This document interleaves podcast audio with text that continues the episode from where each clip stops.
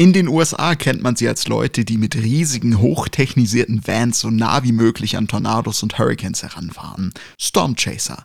Das Ziel packende Aufnahmen von Stürmen und Unwettern. Auch hierzulande wächst die Szene langsam, aber stetig.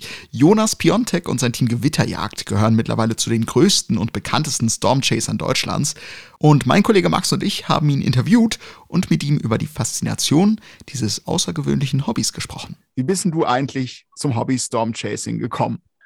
ja, jeder fragt mich immer, wie kommt man dazu, Gewitter zu jagen und tausende Kilometer dafür durch die Gegend zu fahren. Und die wirkliche Antwort ist, ich habe eigentlich keinen so wirklich genauen Grund. Ich finde das einfach sehr interessant und fand dann Fotografie oder generell Landschaftsfotografie sehr interessant, aber habe halt einfach irgendwann gemerkt, dass man das ziemlich gut kombinieren kann und dann halt, ja, sage ich mal, schon sehr einzigartige Motive festhalten kann. Dementsprechend ist das jetzt so, ein, ja, so eine Mischung aus Fotografie und Faszination eigentlich. Ja, dann frage ich doch mal direkt, in, also ein genaues Alter, weißt du, was hast du noch im Kopf so, ähm, wann das bei ja. dir angefangen hat mit der Faszination? Also ich weiß das erste Mal, dass ich eine richtige Kamera in der Hand hatte, da war ich äh, 15, glaube ich. Also es ist mittlerweile auch schon zwölf Jahre her, wenn man so drüber nachdenkt. Ähm, und das war auch eigentlich relativ schnell ein Einstieg dazu, dass ich dann äh, irgendwie zu Hause war und dann hat es angefangen zu gewittern und dann habe ich rausgeschaut und habe halt so die Wolkenstrukturen gesehen und dachte mir halt, boah, das sieht einfach genial aus, das muss ich fotografieren. Und das ist irgendwie so eine Sache, wenn man einmal damit anfängt, dann hört man auch einfach nicht mehr damit auf. Also das fasziniert einen dann einfach und man versucht halt jedes Mal, sage ich mal, irgendwas zu sehen, was dem Ganzen nochmal einen draufsetzen kann, was ja natürlich mit der Zeit nicht einfacher wird. Aber ja, über zehn Jahre sind auch schon eine Weile mittlerweile. Ja, klar. Wie reagieren denn, sagen wir mal, Freunde oder Familie oder auch Fremde auf das Hobby, wenn du denen erzählst, ja, ich bin, ich bin Stormchaser? Ich meine, viele, glaube ich, haben ja dann dieses Bild aus den USA im Kopf, wo diese riesigen Vans fahren und äh, sich ja ganz nah an Tornados herangewagt wird. Wie sind da so die Reaktionen aus deinem Umfeld gewesen? Also ganz früher als ich gerade mit der ganzen Geschichte angefangen habe und als natürlich auch niemand in meinem Umfeld wirklich einen Bezug zu der ganzen Sache hatte, also inklusive meiner Eltern, meine Großeltern haben natürlich alle gefragt, so, okay, äh, was um alles in der Welt machst du da? Ähm, aber das hat sich eigentlich relativ schnell erledigt gehabt, wenn man so die ersten Bilder gezeigt hat und mal irgendwie ein paar Clips gezeigt hat, was man so macht und dass das Ganze eben auch ziemlich eindrucksvoll aussehen kann. Äh, ja, dann hat, hat sich eigentlich das Ganze von einem ziemlichen, von einer ziemlichen Skepsis eher in ein, wow, das ist echt krass und echt cool umgewandelt. Und jetzt heutzutage, wo ja, die Leute auch eigentlich generell ein bisschen mehr Bezug davon haben, weil das mittlerweile auch schon, sage ich mal, mehr Leute machen als vor zehn Jahren noch hier in Deutschland. Und in den USA ist es ja eh schon, ja, sage ich mal, eine Trendbewegung geworden mittlerweile. Ähm, deswegen haben die Leute da halt mehr Bezug zu und dann kommt halt eher so diese amerikanische Auffassung, oh, fahrt ihr dann irgendwie Tornados äh, in Tornados rein und Hurricanes und äh, all diese Dinge.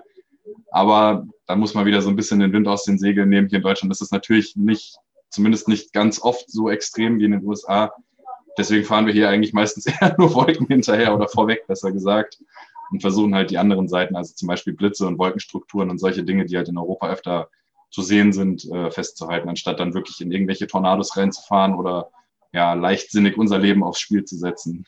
So keine, keine erschrockenen Reaktionen, so im, nach, im, im Sinne von, wow, was macht der Junge da? ist ja mega gefährlich. Ja, das ist das, also dieses äh, Ganze mit der Gefährlichkeit, das ist so ein bisschen das Ding meiner Mutter. Die hat aber auch mittlerweile verstanden, dass ich natürlich nicht das Ziel habe, mich beim Gewitterjagen umzubringen. Dementsprechend ähm, weiß sie, dass ich zumindest alles, was ich machen kann, dafür tue, auch zumindest ein gewisses Niveau an Sicherheit in der ganzen Sache drin zu haben. Aber das ist sehr ähnlich mit der Landschaftsfotografie. Ich meine, wenn man an Klippen rumläuft, ja, kann es auch passieren, dass einen der Wind da irgendwann runterpustet und man einfach mal nicht aufpasst. Und das ist immer so ein bisschen bei Gewitter gilt es vielleicht noch ein bisschen mehr als sonst. Man muss immer ziemlich aufpassen, was so in der Umgebung los ist. Man muss auch ein bisschen die Zeichen des Himmels lesen können und äh, am Ende auch einfach das stumpfe Glück haben, nicht vom Blitz getroffen zu werden. Weil wenn das passiert, kann man so vorsichtig sein, wie man will. Dann ist halt ja. ein Tag. Ja, ja. ja ähm, Du hast schon gesagt, ihr fahrt jetzt nicht mit so riesigen Vans durch die Gegend, aber wie läuft denn so ein, so ein klassisches äh, oder wie läuft so ein Stormchasing für euch klassischerweise ab? Also du sagst schon, ihr ähm, verfolgt eher beziehungsweise fahrt eher vor so Wolkenstrukturen vorweg. Also im Grunde genommen, die Stormchasings haben eigentlich von der Abfolge her alle einen sehr ähnlichen Ablauf meistens ist es so, dass man halt mehrere Tage, zwei, drei Tage im Voraus sagen kann, okay, es wird wahrscheinlich eine Gewitterlage geben, weil hier bestimmte Zutaten zusammenkommen, irgendwie Windscherung, bisschen Energie, bisschen äh, kältere Luft, die in warme Luft reinläuft oder so. dann äh, umso näher der Termin kommt, also irgendwie einen Tag vor oder so, kann man dann langsam anfangen zu sagen, okay, wir haben jetzt so eine grobe Richtung, wo es hingehen soll. Sagen wir mal im Falle von Deutschland 90 Prozent der Zeit irgendwie Südbayern, weil es so die, die Gewitterregion des Landes ist. Äh, und dann eigentlich wirklich die genaue Planung macht man eigentlich erst an dem eigentlichen Tag. So, das heißt, dann ändert sich die ganze Sache von dem, was wir Forecast nennen, also Vorhersage in Nowcast, also eigentlich auch Vorhersage, nur halt anhand der Daten, die man wirklich aktuell beobachtet. Und äh, da schauen wir uns dann eben an, ah, wie sehen die Satellitenbilder aus, was passiert da, was bewegt sich, gibt es irgendwie Anzeichen, dass diese Gewitter an einer bestimmten Stelle auftreten? Weil Modelle können natürlich gut einschätzen, ob es Gewitter gibt, aber nicht wirklich gut, wo genau die sein werden, weil es natürlich ein sehr lokales Phänomen ist. Und ja, wenn dann ungefähr feststeht, okay, hier in dieser Ecke wird was passieren, hier sieht es ganz gut aus, hier passiert vielleicht auch schon was, dann fahren wir eben genau in dieses Gebiet und warten einfach, bis wir abschätzen können, okay, hier ist jetzt auch wirklich ein Gewitter, das bewegt sich in die Richtung und versuchen uns dann halt entsprechend zu positionieren und im besten Fall natürlich auch einen Punkt zu finden, wo man ja einen guten Überblick oder auch eine gute Weitsicht hat. Äh, einfach nur, um so viel wie möglich davon zu sehen und dann halt eben auch äh, einschätzen zu können, okay, das Gewitter bewegt sich optisch auf uns zu, es wird stärker, es wird schwächer, wir können stehen bleiben, können uns treffen lassen, wir sollten lieber wegfahren, weil es irgendwie größer hageln könnte. Ja, das, also spielen sehr viele Faktoren eine Rolle mit, ähm, aber das Ziel ist es auf jeden Fall immer, einen besonders fotogenen Blickwinkel auf äh, die ganze Geschichte zu haben. Es klingt aber auch danach, dass man da doch äh, durchaus schnell und spontan reagieren muss, ne? Und bereit ja. sein muss, schnell zu handeln. Ich glaube, das A und O der Gewitterjagd ist auf jeden Fall die Spontanität, weil auf der einen Seite muss man äh, natürlich sagen, okay, heute ist eine Lage, es ist Mittwoch mitten in der Woche, wie im alles in der Welt kriege ich das hin, jetzt Zeit zu haben, weil das Gewitter wartet nicht aufs Wochenende, wenn man frei hat oder so. Ähm, deswegen ist es natürlich auch von allen von uns ein ziemlich großes Commitment zwischendurch in der, in der Gewittersaison, auch wenn die vielleicht irgendwie nur drei, vier Monate über den Sommer hier in Deutschland läuft äh, zu sagen, okay, ich muss halt wirklich schauen, mir meine Zeit so einzuteilen, dass ich die Möglichkeit habe, auch wirklich eine Gewitterlage mitzunehmen, weil niemand weiß, wann die passiert, niemand weiß, ob oder wie oft sowas passiert. Wenn man sich jetzt zum Beispiel dieses Jahr anschaut, wo Deutschland ja eigentlich eher ja, so mehr oder weniger äh, eine Halbwüste geworden ist mit sehr, sehr wenig Niederschlag und auch eigentlich sehr wenig Gewittern, selbst im Vergleich zu den letzten Jahren, dann ja, muss man sich erst recht überlegen, okay, wie kriege ich das jetzt hin, mir die Zeit dafür einzuteilen? Und natürlich muss man dann immer auch sehr spontan reagieren, wenn man sieht, okay, das Gewitter macht jetzt äh, langsam einen Bogen nach Süden, muss man sich schnell wieder umpositionieren und all diese Sachen müssen halt irgendwie gut ablaufen, damit man am Ende auch Erfolg hat. Und selbst das garantiert nichts. Also oftmals fahren wir auch mal ja, 500 Kilometer irgendwo hin und es äh, löst einfach gar nicht aus oder es gibt gar nichts oder es sieht nicht gut aus. Das ist natürlich auch eine Möglichkeit.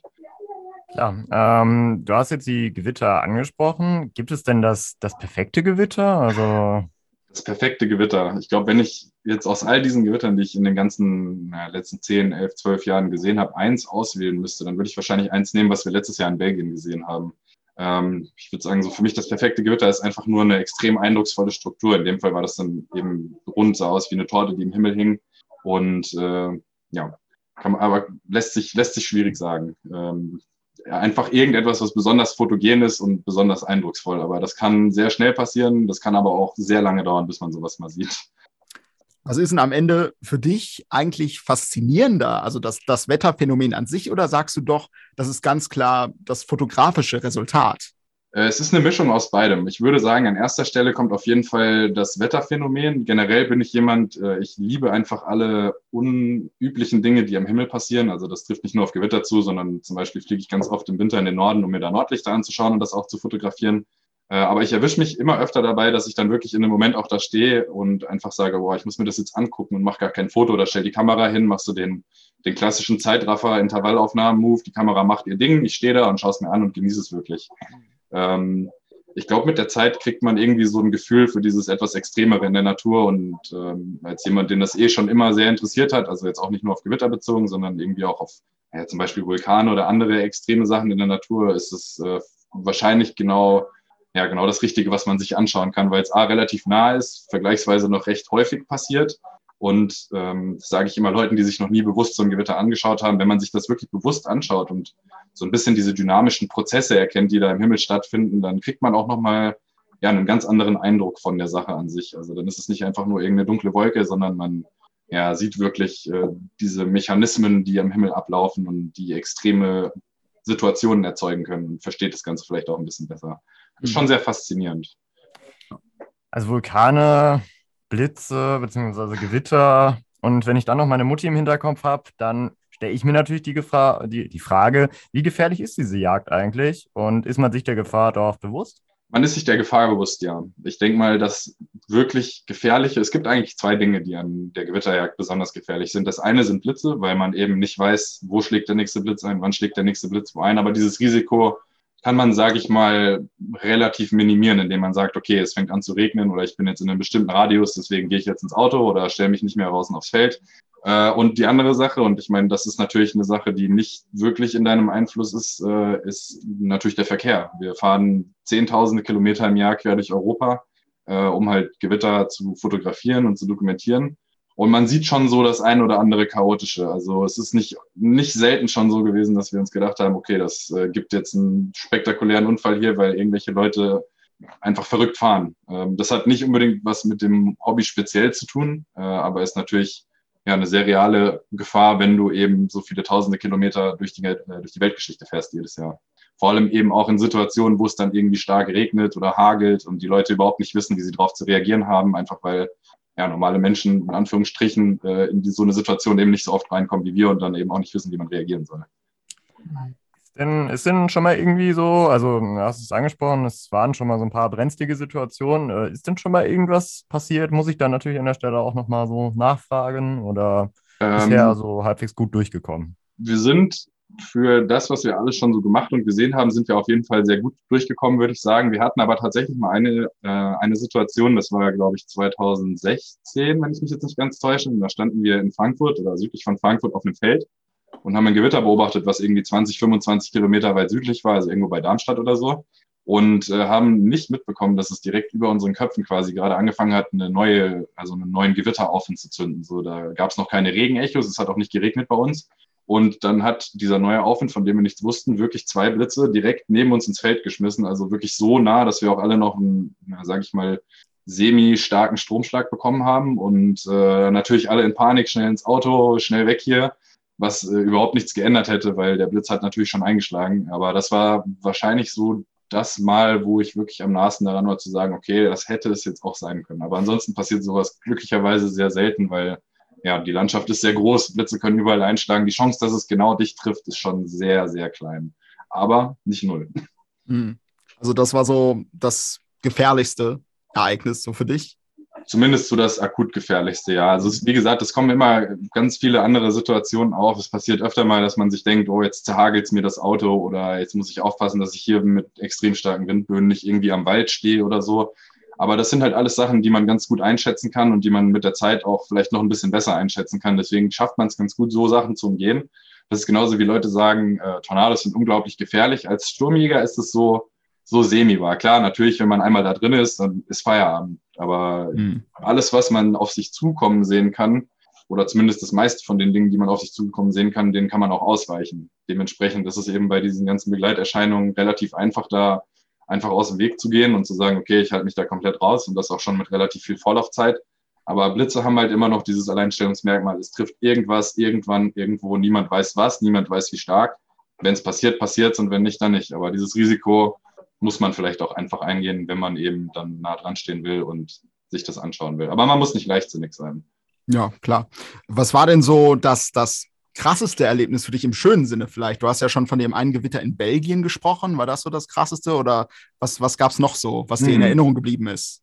Es ist wirklich schwierig, sich immer so auf eine, auf eine bestimmte Sache festzulegen. Also, hm, ich glaube, was so die, was so die fotografisch und eindrucksvollste, also fotografisch beste und auch eindrucksvollste Nacht angeht, die ich, oder das kann man das sagen, besten fange ich den Satz nochmal neu an. Also was so das Eindrucksvollste angeht, was ich persönlich bis jetzt gesehen habe, war auf jeden Fall der Sturm in Belgien letztes Jahr ähm, eine ziemliche Ausnahme, einfach nur weil das Gewitter, ich meine, da kann jetzt nicht jeder was mit anfangen, aber das Gewitter quasi so aussah, als hätte man es aus den USA genommen und einmal nach Belgien gesetzt.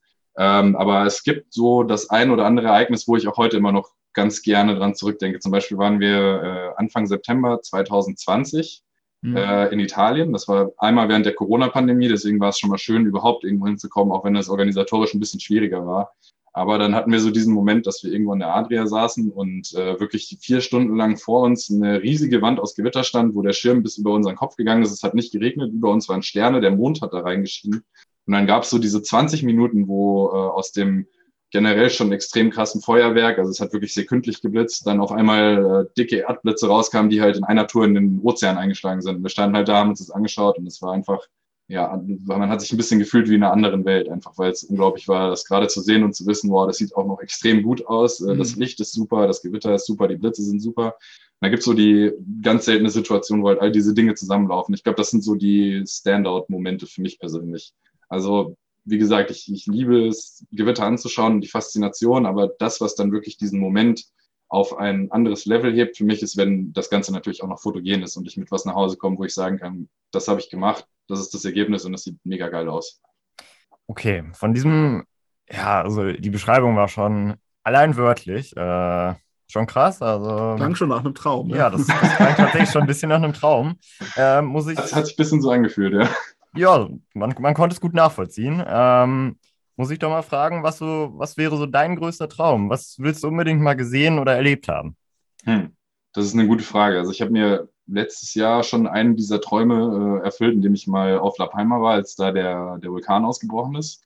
So wirklich viel bleibt für mich eigentlich gar nicht übrig. Also ich habe als Landschaftsfotograf, ich fotografiere auch sehr viele Landschaften, das ist auf jeden Fall eins meiner absoluten Traumziele, die Antarktis. Solange da zumindest noch äh, Eis ist und solange es vielleicht nicht so eine extrem touristische Region wird. Ähm, es gibt ziemlich viele Orte, wo ich generell hin möchte, aber jetzt alleine zum Wetter fotografieren, also für mich der absolute, das absolute Highlight an Ort ist in Venezuela, der Maracaibo-See. Da werde ich hoffentlich dieses Jahr auch endlich mal wieder hinkommen nach einigen Jahren. Ähm, und das war eigentlich so mein persönlicher Traumort, bis ich dann halt irgendwie durch Zufall mal dahin gekommen bin, seitdem auch schon öfter da war. Und das ist halt der eine Ort auf diesem Planeten, mit den mit ziemlich viel Abstand meisten Blitzeinschlägen auf den Quadratkilometer. Also du hast dann wirklich ähm, 300 Nächte oder so um die 300 Nächte im Jahr hast du ziemlich blitzintensive Gewitter, die immer auf der gleichen Stelle da im See sind. Mhm. Und ich meine, das als Wetterfotograf, vor allem als jemand, der hier in Deutschland wohnt und sowas schon relativ selten dann auch sehen kann, ist es natürlich ein absolutes Highlight. Also ich glaube, mein Traum ist es einfach, da immer wieder hinzugehen und immer wieder was Neues dort zu sehen. Ja. Ähm, da muss ich jetzt doch noch mal äh, einmal in die in die USA lenken. Mhm. Ähm, und würde dich fragen, also hast du das schon mal gemacht, dass du dich da irgendwie so, so einem großen Storm-Chasing-Team angeschlossen hast? Oder ist das auch noch was, was in der Zukunft für dich ansteht oder überhaupt in Frage kommt? Also ich bin in den USA gewesen zum Gewitterjagen, das war 2019. Ich ähm, hoffe sehr, dass ich es dieses Jahr auch äh, oder nächstes Jahr dann im Mai, ähm, Mai oder Juni auch wieder hinbekomme, einfach nur, weil ich mal wieder richtig dicke Gewitter sehen muss, die es halt aktuell in Europa einfach nicht gibt.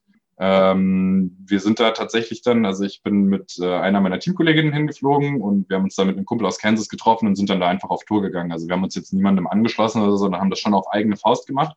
Aber es war schon sehr interessant zu sehen, dass die ganzen Dinge da schon etwas anders funktionieren als hier in Deutschland. Also man muss schon ja, man muss die Gewitter schon sehr anders jagen. Es hat alles seine Vor- und seine Nachteile. Ich meine, die Distanzen sind natürlich viel weiter, man kommt nicht schnell voran, wie hier in Deutschland, wo man halt mal die Autobahn hat und dann mal 200 Kilometer schnell runterfährt. Ähm, aber dafür hat man halt auch den Vorteil, dass man alles von extrem weit sieht. Das heißt, man hat viel mehr Zeit, um sich die Gewitter dann auch anzuschauen und quasi das Ganze auch in so einem Zeitraffer mitzuerleben eigentlich. Aber es ist schon sehr anders. Mhm. Aber auch sehr, also sehr interessant auf jeden Fall. Ich würde es und werde es auf jeden Fall auch wieder machen. Okay, ähm, ja, du hast die Freunde in Kansas schon angesprochen. Also nehme ich an, es gibt eine relativ große Community. Also ist man vielleicht sogar international äh, vernetzt? Ähm, ja und nein. Also die Stormchasing Community ist schon ganz schön gewachsen in letzter Zeit. Ich glaube, in den USA, wie gesagt, ist es auch mittlerweile so, ein, ja, so eine Trendbeschäftigung. Ich meine, ich kann es verstehen, dass man das mal sehen will. Aber da ist es wirklich so, dass wenn dann äh, das Weather Prediction Center irgendwie eine ja, eine Warnung gibt vor besonders schweren Gewittern oder so, dann ist es wirklich so, dass man da mit tausend Leuten im Stau steht vor der Gewitterzelle, was natürlich nicht nur total Banane ist, sondern auch noch extrem gefährlich, was dann auch in den letzten Jahren immer mal wieder zu Unfällen und zu ähm, ja, irgendwie Toten durch Tornados, weil die Leute nicht mehr schnell genug abhauen konnten oder so geführt hat. Ähm, aber ja, wir sind auf jeden Fall alle ziemlich gut vernetzt. Ich äh, würde sagen, ich kannte wahrscheinlich aus den USA mehr oder ich kenne auch aktuell wahrscheinlich aus den USA wesentlich mehr Leute, die sowas machen, als äh, hier aus Deutschland weil da die Szene doch noch ein bisschen kleiner ist. Aber ich merke das auch hier schon jetzt. Ich denke, das liegt auch sicher daran, dass natürlich ähm, wir, also mein Team und ich und natürlich auch andere Teams, es gibt noch so zwei, drei andere, die das so aktiv machen wie wir, in Deutschland jetzt speziell, ähm, natürlich auch ziemlich viel Social Media machen. Dementsprechend sehen das halt viele Leute und viele sagen halt, oh, ich möchte das auch mal machen. Ähm, aber es ist schon immer noch sehr unterschiedlich hier zwischen Deutschland und den USA. Also die Community hier ist schon sehr überschaubar, würde ich sagen. Ich würde sagen, vielleicht ein, zwei hundert Leute, die das mit zumindest einem gewissen Ernst betreiben, die halt auch sagen, okay, ich gucke nicht nur aus dem Fenster, wenn was kommt, sondern ich setze mich auch mal ins Auto und fahre zumindest mal 50 Kilometer irgendwo hin. Ähm, und in den USA ist es schon nochmal ganz anders. Also da sind wirklich mittlerweile tausende Leute, die das machen. Viele, die das auch nur machen, um sich halt, ähm, ja, sag ich mal, mit den Medien dann Geld zu verdienen. Was hier in Deutschland auch nicht unbedingt so ein Ding ist, einfach nur weil die Ereignisse meistens nicht so extrem sind. Ähm, aber es ist schon, also die Community ist schon extrem gewachsen jetzt in den letzten paar Jahren. Also wirklich extrem. Ich würde sagen, wahrscheinlich sogar mehr oder weniger exponentiell. Mhm. Aber du würdest sagen, so in Deutschland sind wir noch weit davon entfernt, dass es da jemals zu, zu Staus kommen wird, dass sich die Leute alle am Straßenrand äh, in die Quere kommen, um diese wunderbaren Gewitter zu sehen. Mm, wir sind davon entfernt. Weit würde ich jetzt nicht sagen, weil okay. vielleicht so eine kleine Anekdote von letztem Jahr. Wir hatten es letztes Jahr tatsächlich mal, dass wir auf einem Feld standen. Ich meine, das muss man jetzt dazu sagen, das war auch so ein bisschen unsere Schuld, weil natürlich einer aus meinem Team seinen Tracker angemacht hat. Äh, es gibt quasi so eine Seite, die nennt sich Meteopool. Da kann man dann ja, seinen Live-Standort übertragen und der wird dann so in, mit dem Radarbild übereinander gelegt. Und dann können die Leute halt sagen, okay, die sind jetzt in der Richtung vom Gewitter, schauen auf die Seite und so weiter. Und dann war es wirklich so, dass wir da auf dem Feld standen, äh, da irgendwie dann sechs oder sieben andere Leute mit ihren eigenen Autos ankamen, uns komplett eingeparkt haben.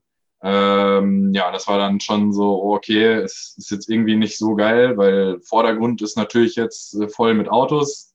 Alle machen das gleiche Bild und wirklich wegfahren können wir auch nicht. Und dann kamen wir halt in die Situation, dass wir relativ schnell abhauen mussten, weil da dicker Hagel aus dem Gewitter gefallen ist und wir halt gesagt haben, okay, wir wollen uns jetzt nicht das Auto kaputt machen, zumindest nicht heute. Äh, und dann ja, sind wir irgendwie an einen anderen Ort gefahren und haben sich am Ende, und das war so bei mir der Moment, wo ich dann gesagt habe, okay, jetzt, jetzt so nicht, so nicht weiter, haben sich dann am Ende Leute wirklich beschwert und haben gesagt, so hier, warum fahrt ihr denn so schnell weg? Ey, wir sind gar nicht hinterhergekommen, macht doch mal bitte langsam. Und habe ich gesagt, ähm, ich habe keine Lust, mir das Auto zu zerhageln. Und ich meine, ich will eigentlich sowieso nicht, dass ihr uns die ganze Zeit hinterherfahrt, weil das einfach nicht funktioniert. Das ist einfach, das sind Entscheidungen, die man irgendwie in, in der Sekundenbruchteilen manchmal treffen muss, zu sagen, okay, ich fahre jetzt hier raus oder ich fahre jetzt hier weiter, die halt äh, tausende Kilometer rechtfertigen oder komplett unnötig, äh, unnötig machen können. Und da ist es schon schwierig, wenn man dann, ja, sag ich mal, so eine Karawane hinter sich hängen hat, die dann irgendwie auch noch beachtet werden möchte. Das klingt jetzt vielleicht ein bisschen assi, wenn man das so sagt, aber es ist halt, ähm, ja, keine Ahnung, es ist nichts, was man mit äh, einer großen Gruppe machen kann, wo man sich gegenseitig abstimmen muss, einfach nur, weil halt, wie gesagt, die Entscheidungen sehr, sehr schnell und sehr, sehr spontan getroffen werden müssen und man einfach überhaupt keinen Raum hat, da irgendeinen Fehler zu machen. Sonst ist halt der ganze Tag für nichts gewesen. Ja, klar. Äh, du hast schwierige Sache. Ja. Äh, du hast ja vorhin auch schon dein, dein Team einmal erwähnt. Mhm. Ähm, was sind denn so Ziele für, für die Zukunft, so für dich und dein Team? Puh, das ist eine sehr gute Frage. Also aktuell sind wir an einem Standpunkt angekommen. Ich meine, wir machen das Gewitterjagd-Team jetzt auch mittlerweile schon seit knapp zehn Jahren. Äh, wir sind jetzt an einem Punkt angekommen, wo wir am Überlegen sind, okay, äh, möchten wir A, versuchen, das Ganze so zu machen, dass wir es auch ein bisschen monetarisieren können, weil im Endeffekt ist das für uns alle nur ein Hobby. Ich mache natürlich sehr viel Social Media, aber ich mache das auch nur, um meine Bilder zu zeigen, jetzt nicht, weil ich irgendwie Influencer sein will oder so. Ähm, dementsprechend sind wir alle auf dem Status, okay, wir bezahlen quasi alle Trips selber, wir bezahlen all diese Bilder selber und verdienen nicht wirklich was damit. Und jetzt ist halt die Überlegung wert, okay, wie schaffen wir das, sage ich mal, uns zumindest vernünftig dadurch zurückzufinanzieren. Äh, da gab es schon bestimmte Ideen, ob man irgendwie eine Patreon-Seite macht mit extra Content oder ob man irgendwie anfängt, dann live zu streamen, wie das jetzt andere Channel, Kollegen von uns, die äh, Unwetterjäger machen das jetzt, die, die streamen sehr viel. Ähm, ist halt die Frage, wie interessant ist das äh, hier in Deutschland, wo wahrscheinlich 90 Prozent des Tages damit äh, vollbracht sind, dass man nur durch die Gegend fährt, bis man dann mal die 10 Minuten Action hat, wegen mhm. denen man dann irgendwie vier Stunden irgendwo hingefahren ist. Äh, aber da sind wir jetzt gerade am Überlegen, was wir da machen sollen. Dann äh, ist es natürlich auch so, dass über die Zeit immer mal wieder neue Leute dazugekommen sind, ein oder zwei Leute dann auch mal gegangen sind und man sich dann wieder so ein bisschen aufeinander einstellen muss. Jetzt ist aktuell die Situation, dass wir alle so ein bisschen weiter auseinander sind. Also früher war das so, dass wir alle bei Gießen gewohnt haben. Jetzt ist es schon eher so zwischen Gießen und Frankfurt und äh, Wiesbaden da hinten in der Ecke verteilt, was auch wieder alles zumindest einen Ticken komplizierter macht, je nachdem, in welche Richtung es geht. Ähm, aber ja, so das, das grobe Ziel ist erstmal jetzt dann nach diesen zwei ähm, merkwürdigen oder fast schon drei merkwürdigen Jahren mit Corona, mit äh, ja, eher Wüste hier in Deutschland, dann vielleicht auch mal ein paar Alternativen zu finden und zu sagen, okay, wir können jetzt mal vielleicht zusammen einen anderen Trip ausstellen, mal irgendwo hinfliegen, vielleicht auch wieder in die USA zum Beispiel nächstes Jahr und dann halt nochmal irgendeine etwas größere Aktion zu machen, ähm, ja, sag ich mal, um einfach mal wieder ein bisschen mehr in die ganze Sache reinzukommen. Weil dieses Jahr war es wirklich so, wir haben im Juni recht viel gemacht Und das war's. Also ich glaube, wir waren im Juli vielleicht ein oder zweimal unterwegs, im August einmal, aber auch alles ja, relativ uninteressant, sage ich mal. Und ich glaube, jetzt aktuell sind alle an so einem Punkt angekommen, wo sie schon relativ demotiviert sind, was so Gewitter angeht und vor allem hier in Deutschland angeht. Deswegen glaube ich, wird es in erster Linie erstmal Zeit, mal wieder irgendwas ganz anderes zu machen und dann vielleicht nächstes Jahr wieder ein bisschen fokussierter darauf zu sein und zu hoffen, dass natürlich das Wetter auch ein bisschen besser mitspielt. Ja. Wie, wie oft seid ihr denn im Jahr durchschnittlich unterwegs?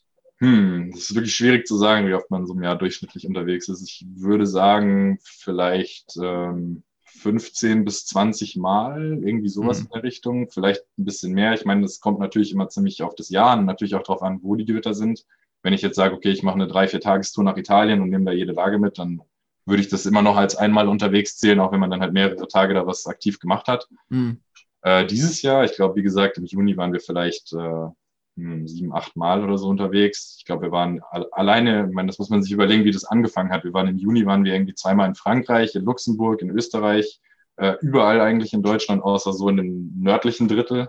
Und äh, seitdem ja, war halt einfach nichts mehr. Da war man mal draußen auf dem Feld oder hat mal irgendwie nach Italien gelunzt, wenn da eine gute Gewitterlage war, aber man keine mhm. Zeit hatte. Ähm, aber ist schon sehr unterdurchschnittlich. Also so diese irgendwas zwischen 15 und wahrscheinlich sogar 30 Mal in einem guten Jahr, würde ich sogar sagen. Kommt aber auch darauf an, wie viel Zeit man natürlich selbst hat. Und im Winter ist dann so die Zeit, wo generell große Flaute ist, wo gar nichts geht, oder?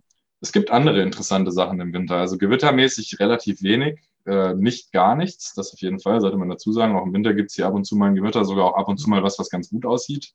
Ähm, aber der Winter ist für mich persönlich immer so die Zeit, wo man irgendwo im Norden unterwegs ist und Nordlichter fotografiert, ja, ja. irgendwas Winterliches macht. Aber ich denke mir dann, wenn Winter, dann halt richtiger Winter. Äh, zum Beispiel war ich mit zwei von meinen Teamkollegen jetzt im Februar, waren wir ähm, ja, für so zehn Tage in Island, waren da eben unterwegs, haben dann irgendwie auch die meiste Zeit im Auto geschlafen bei minus zehn Grad. Einfach nur, um mal was anderes zu erleben. Ja, klar. Ja, aber immer mit diesem, immer so ein bisschen mit dem Bezug, okay, cooler Himmel, irgendwas in der Richtung. Also ob das dann Nordlichter oder Blitze sind, das äh, ist mir persönlich dann auch relativ egal. Hauptsache irgendwas passiert am Himmel, was mhm. nicht ganz so üblich ist. Okay. Ähm, du, du hast jetzt schon die, ähm, die Rückfinanzierung angesprochen und auch ähm, schon über die Thematik in den USA uns mhm. was erzählt, dass dort ähm, ja schon sich an die Medien gewandt wird. Du hattest jetzt selber Patreon ins Spiel gebracht. Ähm, habt ihr schon mal darüber nachgedacht, ähm, euren, ja, eure Ergebnisse quasi auch irgendwie an die Medien zu publizieren oder irgendwie in die Richtung euch weiterzuentwickeln? Hm, ich sag mal, wir arbeiten schon relativ regelmäßig mit Medien zusammen. Ähm, das, ich sag mal, es gibt so zwei verschiedene Sparten, was das angeht. Einmal ist das hier in Deutschland, was äh, dann über das ganze Team läuft. Also zum Beispiel arbeiten wir ziemlich oft mit dem MDR zusammen, die halt sehr viele Aufnahmen dann eben für eigene Sachen benutzen. Äh, haben hier eigentlich auch schon mit, ich würde sagen, den meisten großen Medien, also mit den ganzen öffentlich-rechtlichen zum Beispiel, ähm, schon zusammengearbeitet. Und dann gibt's noch so den Teil, den eher ich mache, was so ein bisschen die ganze eher internationalere Geschichte angeht. Da geht's ziemlich viel um diesen Ort in Venezuela zum Beispiel, wo dann Aufnahmen gebraucht werden. Ähm, und so in dem Zug habe ich auch schon öfter mal zum Beispiel mit dem Weather Channel gearbeitet oder ich habe ähm, zwischendurch mal als BBC Earth Ambassador, als die BBC Earth 2 Serie rauskam, das ist aber auch schon einige Jahre her, mit denen so ein bisschen gearbeitet. Also hier und da ist es schon so, dass dann immer mal was reinkommt. Ich würde sagen, insgesamt, zumindest für mich persönlich, jetzt dadurch, dass ich halt diese internationale Geschichte nochmal mache, bin ich auf jeden Fall mehr oder weniger bei Null, was so die eigenen Kosten angehen. Aber das ähm, wirklich Interessante jetzt in der Zukunft wäre halt zu gucken, okay, wie kriegen wir das ganze Team ein bisschen mehr finanziert und wie kriegen wir das hin, auch hier in Deutschland etwas mehr zu machen. Das, also das Problem, was ich persönlich, aber was meine Teammitglieder natürlich ähm, auch haben, kann man eigentlich fast schon zum Glück sagen, dass wir da zumindest die ähnliche Einstellung haben, ist, dass es hier in Deutschland bei den ganzen Ereignissen oft nur darum geht, die Schäden zu dokumentieren. Und ich sag's, wie es ist. Ich bin nicht unterwegs, um die Schäden mir anzuschauen. Ich bin unterwegs, um das Gewitter und die Natur zu erleben und äh, mhm. möchte natürlich auch so lange wie es geht irgendwie davor bleiben und nicht selber da drin stecken. Äh, deswegen ist es immer schwierig, da so einen Mittelweg zu finden, um etwas Medienrelevantes zu machen, weil ganz oft ist es halt so, die Aufnahmen von dem Unwetter an sich interessieren die Medien überhaupt nicht, sondern eigentlich eher von den Auswirkungen. Aber einerseits, wie gesagt, möchte ich halt lieber im Gewitter dranbleiben und das natürlich weitersehen, weil ich bin gerade zehn Stunden irgendwo hingefahren dafür. Und auf der anderen Seite bin ich auch einfach kein wirklicher Fan davon, dann in irgendeinen Ort reinzufahren, wo ähm, Dächer auf der Straße liegen und dann noch den Leuten irgendwas reinzuerzählen und die noch zu, ja, zu belästigen, obwohl die eigentlich so schon genug zu tun haben. Das ist wahrscheinlich finanziell keine so besonders gute Entscheidung. Ähm, aber ist einfach ein bisschen gegen die Prinzipien, nach denen wir auch alle arbeiten, sage ich mal. Deswegen ist es in Deutschland sehr schwierig, da jetzt wirklich Profit draus zu ziehen. Klar, ist ja moralisch voll nachvollziehbar. Also ja, müsste man dann vermutlich überlegen, äh, selber irgendwie sich was aufzubauen mit äh, entsprechendem Content. Ähm, ja. Entsprechend irgendwie Influencer-mäßig, aber du sagtest ja schon, das ist auch nicht so die Richtung, in die du gehen willst unbedingt. also es kommt drauf an. Ich habe so diese Sache, also für mich die ganze Geschichte mit Influencern ist so, ich möchte, also ich würde mit Marken arbeiten. Ähm, ich habe auch in der Vergangenheit schon mal so mit ein, zwei Sachen Projekte gemacht, aber was, worum es mir persönlich geht, ähm, auch von hier an fort, voranschreiten, ist halt, ich möchte einfach mit Marken arbeiten, mit denen ich persönlich auch was anfangen kann und mit denen ich persönlich was zu tun habe und äh, bei denen ich halt weiß, okay, das ist eine gute Sache. Also zum Beispiel habe ich mal eine Zeit lang mit Nikon gearbeitet, was so ein Unternehmen wäre, mit denen ich auch immer wieder arbeiten würde, einfach nur, weil ich selber die Kamera benutze und halt sagen kann, hey, das ist geil, das kann man benutzen, das ist super. Ähm, aber es ist, glaube ich, so in der, in der heutigen Zeit ziemlich schwierig, sowas als Fotograf zu machen. Also da wirklich irgendwie Brand-Deals zu machen und so, einfach nur, weil es halt extrem viele Fotografen gibt. Mhm. Äh, und auch wenn das, was wir machen oder was ich mache, schon ziemlich nischig ist, ist es dann doch wohl noch nicht so nischig genug, dass äh, die Unternehmen dann wirklich kommen und sagen, okay, wir brauchen jetzt exakt diese Person. Ja, klar, da muss man ein wenig herausstechen. Ähm, ein wenig mehr. ein wenig mehr herausstechen, ja, klar. Ja, aber ich, also ich, ich bin mal gespannt, was da so die Zukunft bringt. Ich habe jetzt ähm, gestern erst mit einem Kollegen telefoniert, den ich vor vielen, vielen Jahren mal in Venezuela getroffen habe. Der macht ein, äh, der macht so ein Festival in Nürnberg, wo ähm, also so ein Multivisionsfestival, wo er quasi dann Vorträge hält, also Vorträge so mit Bildern hinterlegt und so, aber auf einem, also auf einer riesigen Leinwand. Eigentlich so ein bisschen wie so ein, ja, wie so ein in dem Moment erzählter Kinofilm, mehr oder weniger. Und äh, zum Beispiel sowas in die Richtung könnte ich mir gut vorstellen. Eigentlich hatte ich mit einem Kumpel zusammen geplant, Fotoworkshops zu machen. Das äh, Problem war nur, wir haben das 2019 geplant. Das heißt, ja. äh, ist so eine, so eine klitzekleine Pandemie dazwischen gekommen. Äh, ich meine, ihr seht hier hinter mir das TUI-Logo. Ich arbeite auch in einem Reisebüro, deswegen hätte sich das super angeboten. Aber das war natürlich auch, okay, jetzt hat man ein Jahr seiner ganzen Zeit da reingesteckt, hat sich da alles aufgebaut und dann kann man nichts damit machen. Das ja, ist ah, natürlich klar. auch die absolute ja. Motivationskeule dann dementsprechend, ja, mal schauen. Ich bin mir noch nicht so, noch nicht so 100% sicher, in welche Richtung sich all diese Dinge entwickeln. Das Einzige, was ich persönlich sagen kann, ist, okay, ich werde auf jeden Fall äh, weiter Gewitter jagen. ja, dann warten wir mal ab, ob wir dich demnächst in Erlebnisreportagen oder dergleichen ähm, bestaunen können. Wer weiß. ja, who knows.